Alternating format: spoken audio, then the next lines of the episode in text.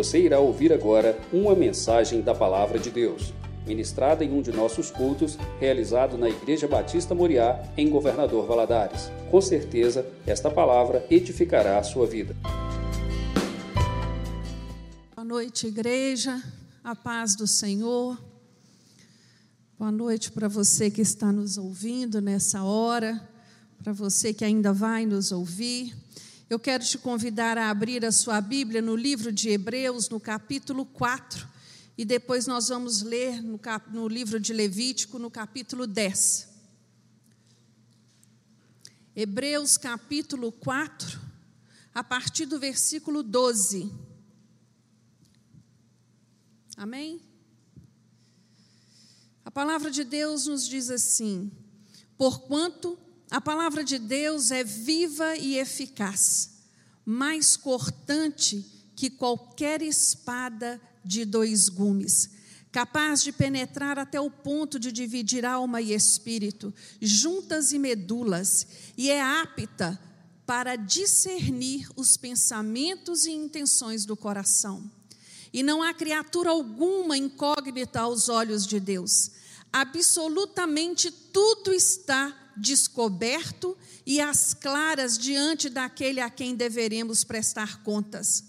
Concluindo, tendo em vista que temos um grande sumo sacerdote que foi capaz de adentrar os céus, os céus, Jesus, o filho de Deus, mantenhamos com firmeza nossa declaração pública de fé, pois não temos um sumo sacerdote que não seja capaz de compadecer-se das nossas fraquezas mas temos o sacerdote, supremo, que a nossa semelhança foi tentado de todas as formas, porém sem pecado algum.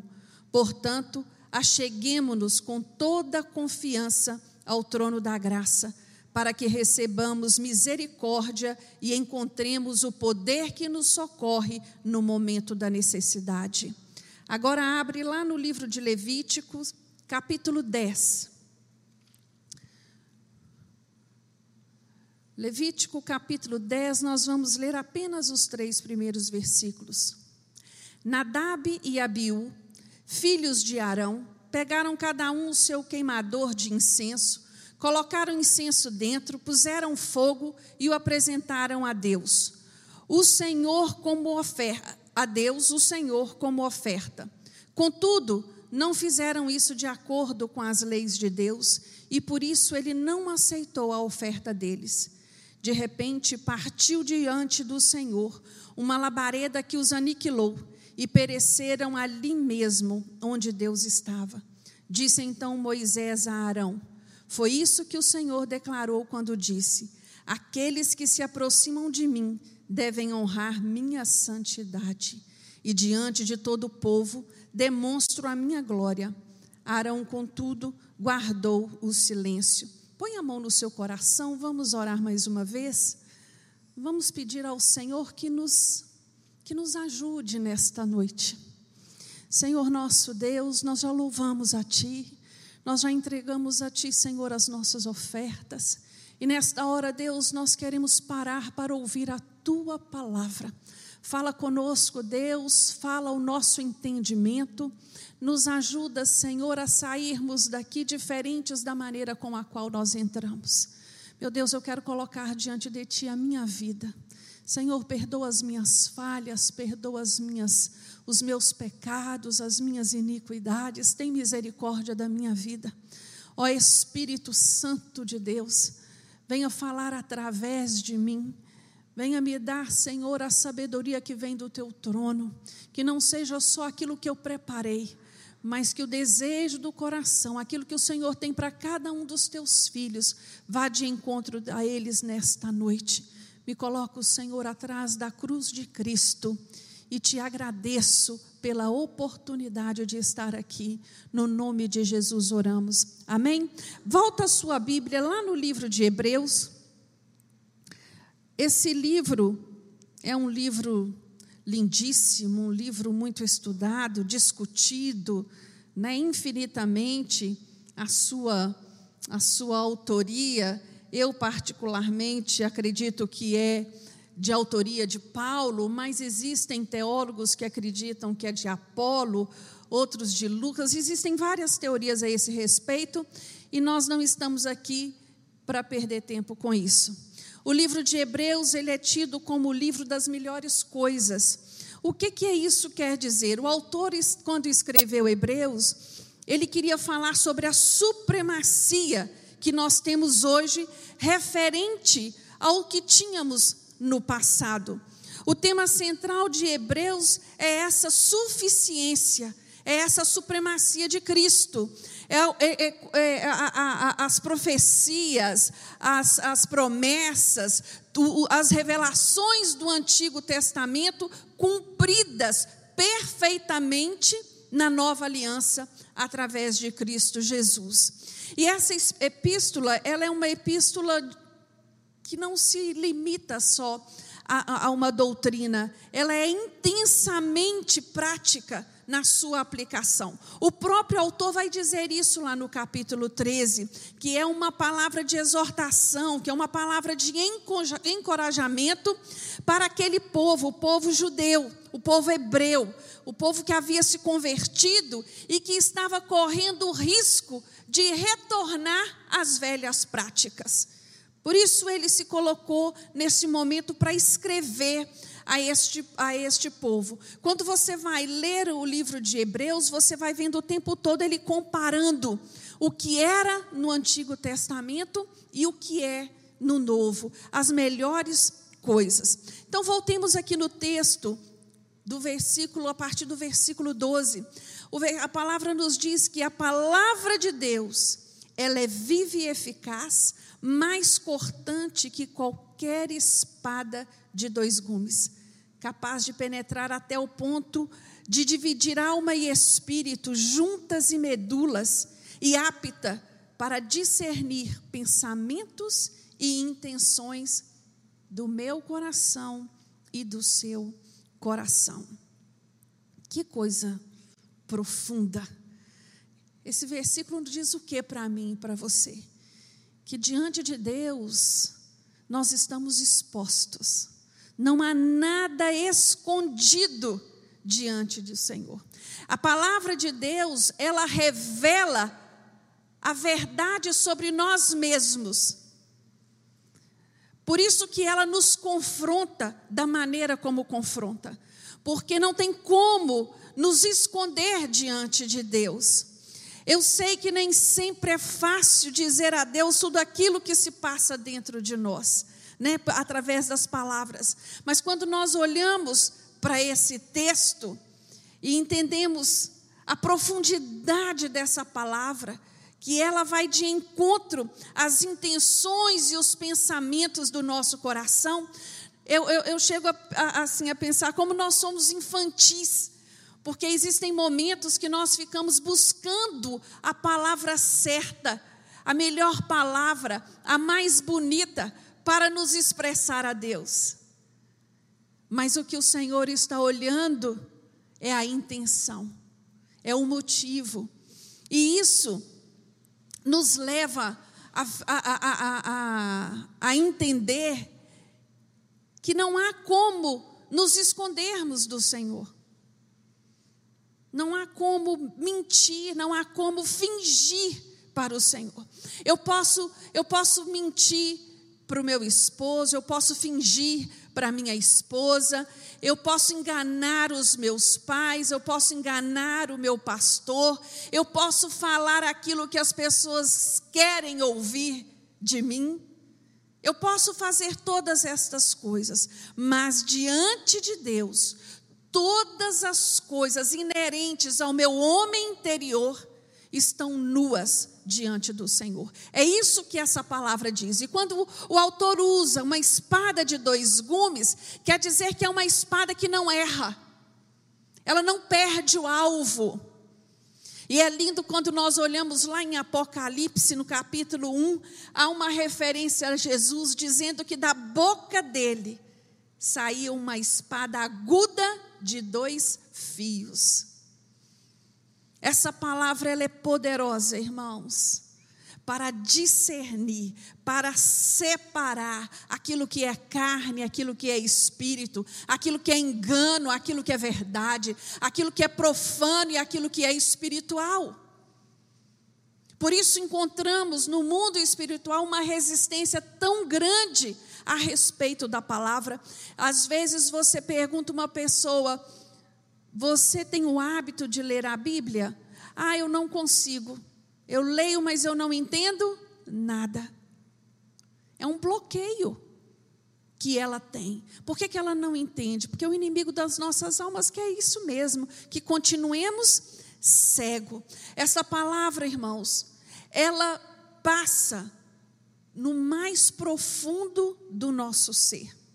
O Senhor sabe o que está por trás de cada uma das nossas atitudes, de cada uma das nossas palavras. A Bíblia diz que antes mesmo que eu abrisse a boca, o Senhor já sabe o que eu iria dizer.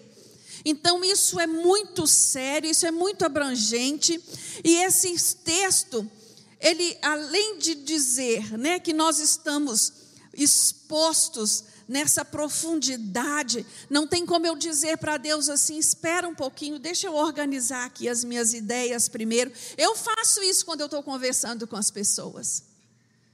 Eu não falo tudo que me vem à mente quando eu vou falar com as pessoas. Até porque isso não é delicado, isso não é educado.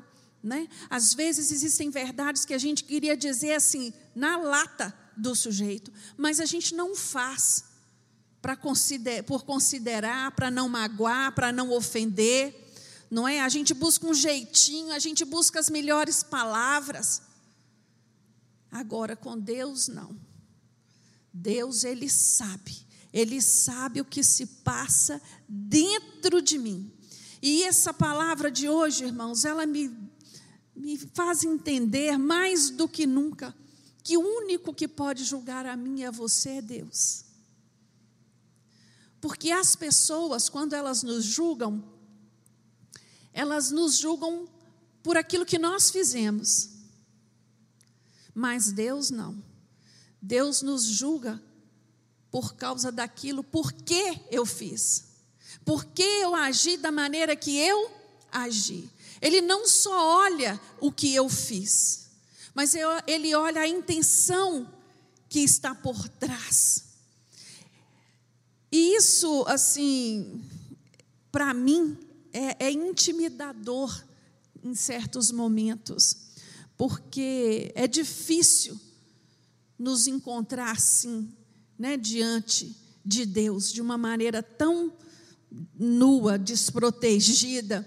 Quando eu penso nesse texto, nesse texto, eu me lembro de Adão no jardim do Éden, após ter experimentado o fruto da árvore da vida.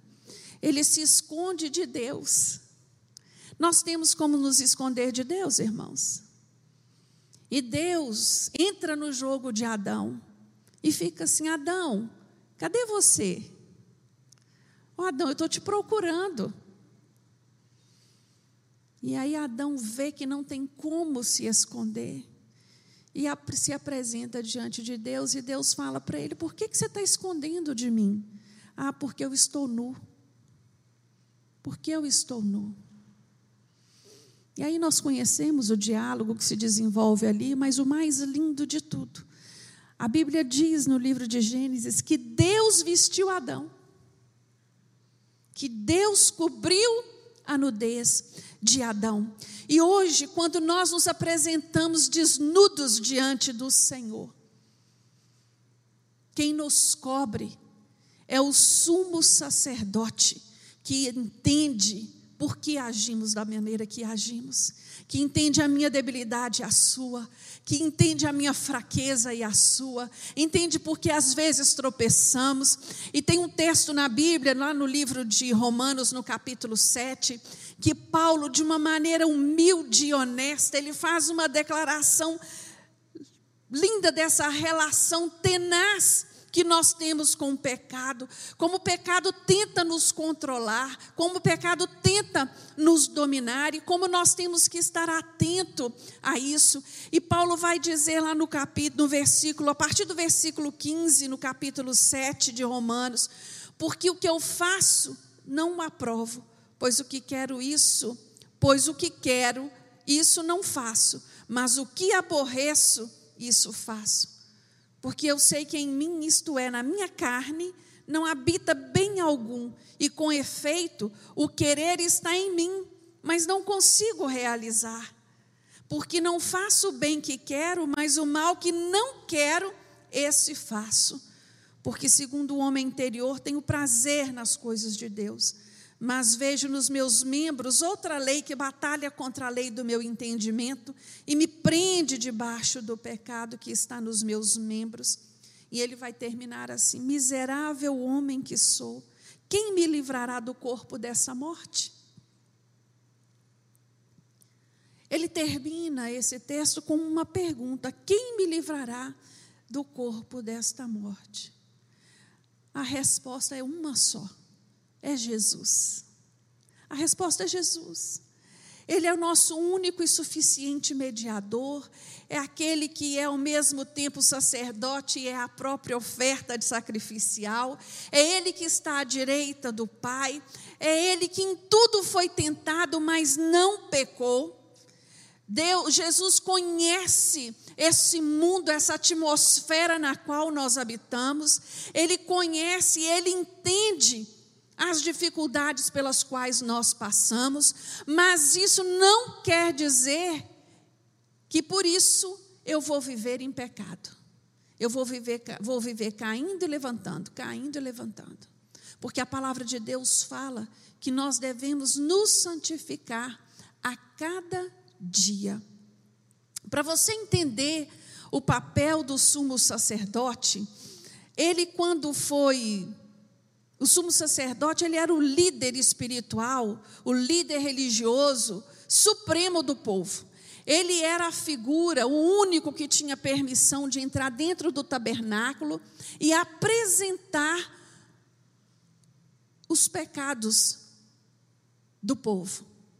Fazer o sacrifício diante de Deus. E para isso ele tinha que estar com a vida dele pura. Como nós lemos lá no capítulo 10 de Levítico, ali Arão, ele foi o primeiro sumo sacerdote. O próprio Deus fala para Moisés que chamasse Arão e consagrasse Arão a essa função, a esse ministério. Arão e seus quatro filhos, Nadab, Abiú, Eleazar e Itamar. Eles foram separados para servir no templo. Era esse o papel. Quem apresentava o sacrifício, quem levava diante de Deus o incensário, era o pai. Mas aqui no capítulo 10 nós vemos um evento terrivelmente triste, mas que tem um ensinamento muito grande para nós. Porque uma coisa nós temos que entender, irmãos: tudo que está escrito nesta palavra é para o meu e o seu ensinamento. Nada está aqui por acaso. Não é porque chegamos diante do trono da graça que as coisas podem ser feitas de qualquer jeito. Aqui nós encontramos os dois filhos de Arão, os dois filhos mais velhos dele. Eles pegam um incensário, colocam incenso e pegam fogo. Há uma outra versão que diz fogo estranho pega um fogo estranho e bota aquele incensário para queimar e entra dentro do tabernáculo. E o que vai acontecer? A Bíblia diz que Deus não reconhece aquele sacrifício. Aquela fumaça chegou às narinas de Deus com um cheiro estranho. E ali imediatamente cai o fogo do céu e mata aqueles dois homens. Eu fico imaginando a situação de Arão, porque Arão não pôde, se você continuar depois a ler, Arão não pôde nem velar os filhos, porque, como sumo sacerdote, ele não podia sair do seu papel para isso. E aí Moisés diz para ele assim: Olha, foi isso que o Senhor declarou quando disse: Aqueles que se aproximam de mim devem honrar a minha santidade. O que, que esse texto, irmãos, ensina para nós hoje? Eu não posso chegar diante de Deus, eu não posso chegar na casa de Deus de qualquer jeito. Eu tenho que ter reverência com as coisas do Senhor. Eu tenho que ter cuidado com as coisas do Senhor. É isso que Levítico está ensinando a mim e a você. Você pode pensar que essa morte desses dois rapazes foi algo intempestivo e cruel, mas quando nós olhamos lá no livro de Atos, no capítulo 5, Ananias e Safira morrem de que jeito? Fulminados diante dos apóstolos. Eles levam uma oferta e, por causa de uma mentira, eles morreram ali mesmo. Sabe, quando eu olho para esses dois eventos, eu reconheço duas novas eras sendo inauguradas. Aqui, com a morte desses rapazes, estava sendo inaugurado o ministério sacerdotal. Aqui, Deus estava estabelecendo para o povo dele, depois de tantos anos escravo, depois de tantos anos vivendo num país idólatra, depois de tantos anos sem referência de santidade, sem entendimento de quem era Deus, Deus está estabelecendo as regras. Como funciona? Lá no evento de Ananias e Safira, a mesma coisa. Deus estava dizendo ali para as gerações vindouras e as comunidades daquela época: existem princípios aos quais eu não abro mão. Eu não abro mão. E na igreja de hoje, as pessoas têm brincado de ser crente. Isso é coisa séria. Eu posso andar como crente, eu posso falar como crente, eu posso vestir como crente mas eu quero te dizer, meu irmão, minha irmã, que o Senhor sabe o que está aqui dentro. O Senhor sabe quais são as suas motivações. O Senhor sabe quais são as intenções do seu coração. Quando a gente olha para a Bíblia, o fogo ele tem um sentido, é, é, ele tem sido né, considerado simbolicamente sagrado por todos os povos e religiões. Nas Escrituras, ele tem sido usado para ilustrar diversas verdades bíblicas. Ele tem sido usado para simbolizar proteção. Vocês lembram da coluna de fogo no deserto que protegia o povo naquela caminhada? Ele tem sido ilustrado como instrumento de justiça. Ele tem como fogo consumidor. Ele tem sido usado para simbolizar o poder e a força do Espírito Santo. O fogo ele transmite isso, a ideia de força, de poder que consome, que purifica e que transforma. Então, quando esses jovens são consumidos por aquele fogo, Deus estava dizendo e ensinando ao povo de Israel naquele momento. Não é de qualquer jeito que vocês vão se chegar até mim. Não é de qualquer jeito. Eu penso que esses rapazes devem ter pensado assim: ah, vocês sabem de quem nós somos filhos? Eu sou filho do, do sumo sacerdote. Eu sou quem vai assumir o cargo dele quando ele sair. E ele entrou naquele tabernáculo cheio de si.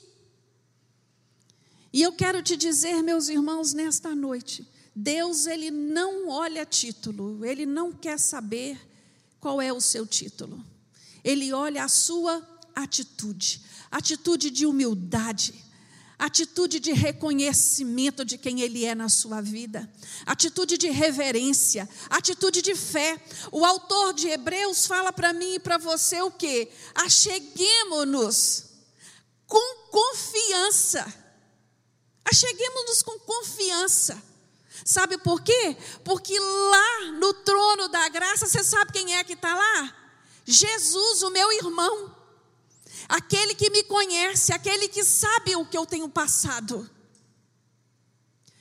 Irmãos, para vocês terem uma noção, talvez para entender melhor aquilo que eu quero dizer, me veio à mente agora José. José no Egito. José foi traído, José foi vendido, José foi preso. Tudo que passou com José tipifica Jesus, você já deve ter visto, né? já deve ter lido a esse respeito. E José chega ao momento em que ele é o braço direito de Faraó. Ele é o conselheiro, é ele que toma conta de tudo, é ele que decide tudo. E como ele havia previsto, através de um sonho do Faraó, ele tinha discernido isso, ele vai. A terra está em fome por sete anos, seca e fome em toda a terra ali da região conhecida. E aí Jacó chega para os filhos e diz a eles assim: vai até o Egito comprar comida, porque diz que lá tem cereal, lá tem mantimento.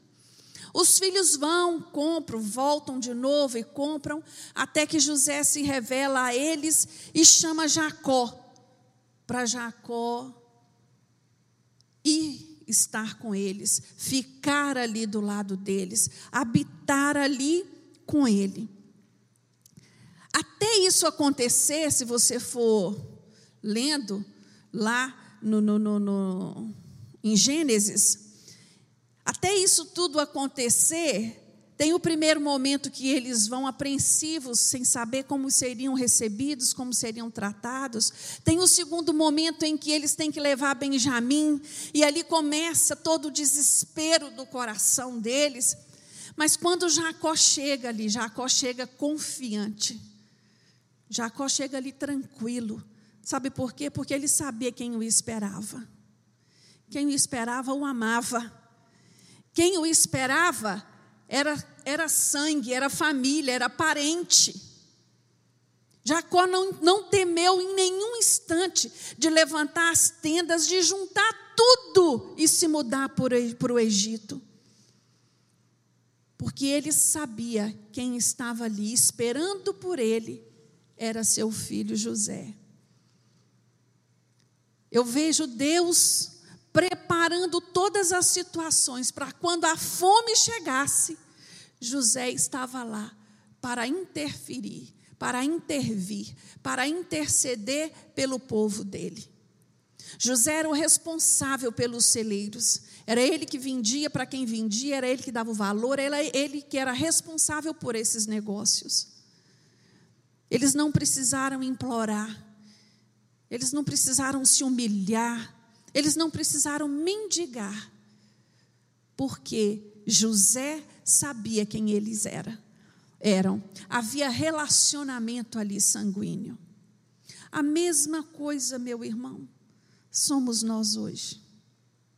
A palavra de Deus nos fala: entremos com confiança diante do Senhor com confiança, para receber misericórdia no momento da necessidade. Entrar com confiança diante do trono da graça, irmãos. Entrar com humildade, é entrar com a certeza daquele que está ali, me conhece, sabe o que eu tenho passado, sabe quais são as minhas necessidades sabe quais são as minhas mazelas, quais são os meus sofrimentos. E aqui ele diz, o autor diz assim: olha, no momento da necessidade. Qual é o momento que nós estamos vivendo agora? É um momento de necessidade ou não? É um momento de necessidade. Mas o que, que o inimigo das nossas almas tem feito? Nos afastados da casa do Senhor, nos afastado. Agora é a hora de nos achegarmos, de nos derramar diante desse sumo sacerdote, que é o nosso mediador, que é aquele que intercede por nós, é aquele que chega diante do Pai e fala assim: Pai, perdoa. Perdoa. Perdoa porque ele não sabe o que ele está fazendo é aquele que, no momento de ser crucificado, ele pede perdão por aqueles que o matavam. Esse é o Jesus que nós servimos. Entrar com confiança diante do trono da graça, essa atitude de fé é demonstração de que eu reconheço quem Jesus é. Entrar com confiança não é entrar com arrogância. Não é entrar de nariz empinado e achando que Deus é obrigado a te atender. Que Ele tem o dever de fazer aquilo que você quer que Ele faça. Não. Se você está vivo hoje, é por infinita misericórdia do Senhor. Se você está com saúde, dai graças a Deus. Inúmeras famílias hoje estão chorando. Não tem como nós sermos indiferentes ao que está acontecendo. Mas é tempo de se humilhar diante de Deus e reconhecer que sem Ele nós não somos nada. Nós não somos nada, nós não podemos nada. Sem Jesus nós nada podemos fazer. Achegue-se ao trono da graça, receba misericórdia, receba poder, receba socorro neste momento de necessidade. Paulo fala em 1 Coríntios capítulo 2, versículo 14. Ora, o homem natural não compreende as coisas do espírito, porque lhe parecem loucura e não pode entendê-las, porque elas se discernem espiritualmente. Mas o que é espiritual discerne bem tudo. É tempo, meu irmão, minha irmã, de ser mais espiritual. É tempo de buscar discernimento. É tempo de buscar revestimento do Espírito Santo de Deus para compreender aquilo que o Senhor tem falado conosco. É tempo de se achegar ao trono da graça para receber misericórdia e encontrar poder que socorre no momento da angústia. Não fique chorando pelos cantos, não fique aflito, não fique murmurando, tome atitude de fé. É hora de tomar atitude de fé. Busque do Senhor socorro e poder para enfrentar o momento da necessidade. Vamos ficar de pé. Que o Senhor possa te fortalecer de uma maneira especial no dia de hoje. Que você possa encontrar refrigério, socorro, resposta daquilo que você tem buscado do Senhor. O nosso culto de quarta-feira é especificamente um culto onde nós estamos aqui buscando resposta para a nossa necessidade. Nós entramos aqui humildemente para apresentar diante do Senhor tudo aquilo que nós precisamos, cada uma das nossas petições. Por isso, meu irmão, fique firme, renove a sua esperança e a sua certeza nesta noite de que Deus é Deus que trabalha a favor daqueles que nele esperam. Amém? Deus te abençoe, Deus te fortaleça e seja contigo. Senhor meu Deus, nós queremos te agradecer mais uma vez pela oportunidade de estarmos na tua casa. Meu Deus, como é maravilhoso saber que servimos a um Deus que nos conhece de uma maneira tão íntima como o Senhor nos conhece. Nós entendemos na luz da tua palavra, Deus, que tu és um Deus que quer se relacionar conosco, que quer estar próximo de nós a todo tempo. Que nós possamos, meu Deus, ter este entendimento, que possamos nos achegar diante do teu trono com confiança, confiança de que o Senhor é Deus e que faz infinitamente mais aquilo que pedimos ou pensamos. Meu Deus, ajuda cada um dos teus filhos, renova as forças, fortalece a fé, vai adiante, abre as portas, meu Deus, tira todo o medo, tira todo o espírito de insegurança, tira tudo aquilo que não provém do Senhor do coração dos teus filhos. Fortalece as emoções, dá clareza, meu Deus, aos pensamentos e que eles possam continuar, Senhor, firmados na tua palavra. É o que nós te pedimos e te agradecemos, na certeza da vitória. No nome de Jesus oramos. Amém.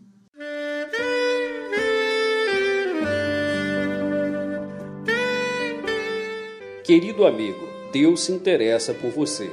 Ele conhece as circunstâncias atuais da sua vida. Não hesite em buscá-lo. Em Jeremias 33, versículo 3, ele nos diz: Clama a mim e responder-te-ei, e anunciar-te-ei coisas grandes e ocultas que não sabes. Esperamos que a mensagem ouvida tenha falado ao seu coração e que você e sua família sejam abençoados pelo Senhor Jesus.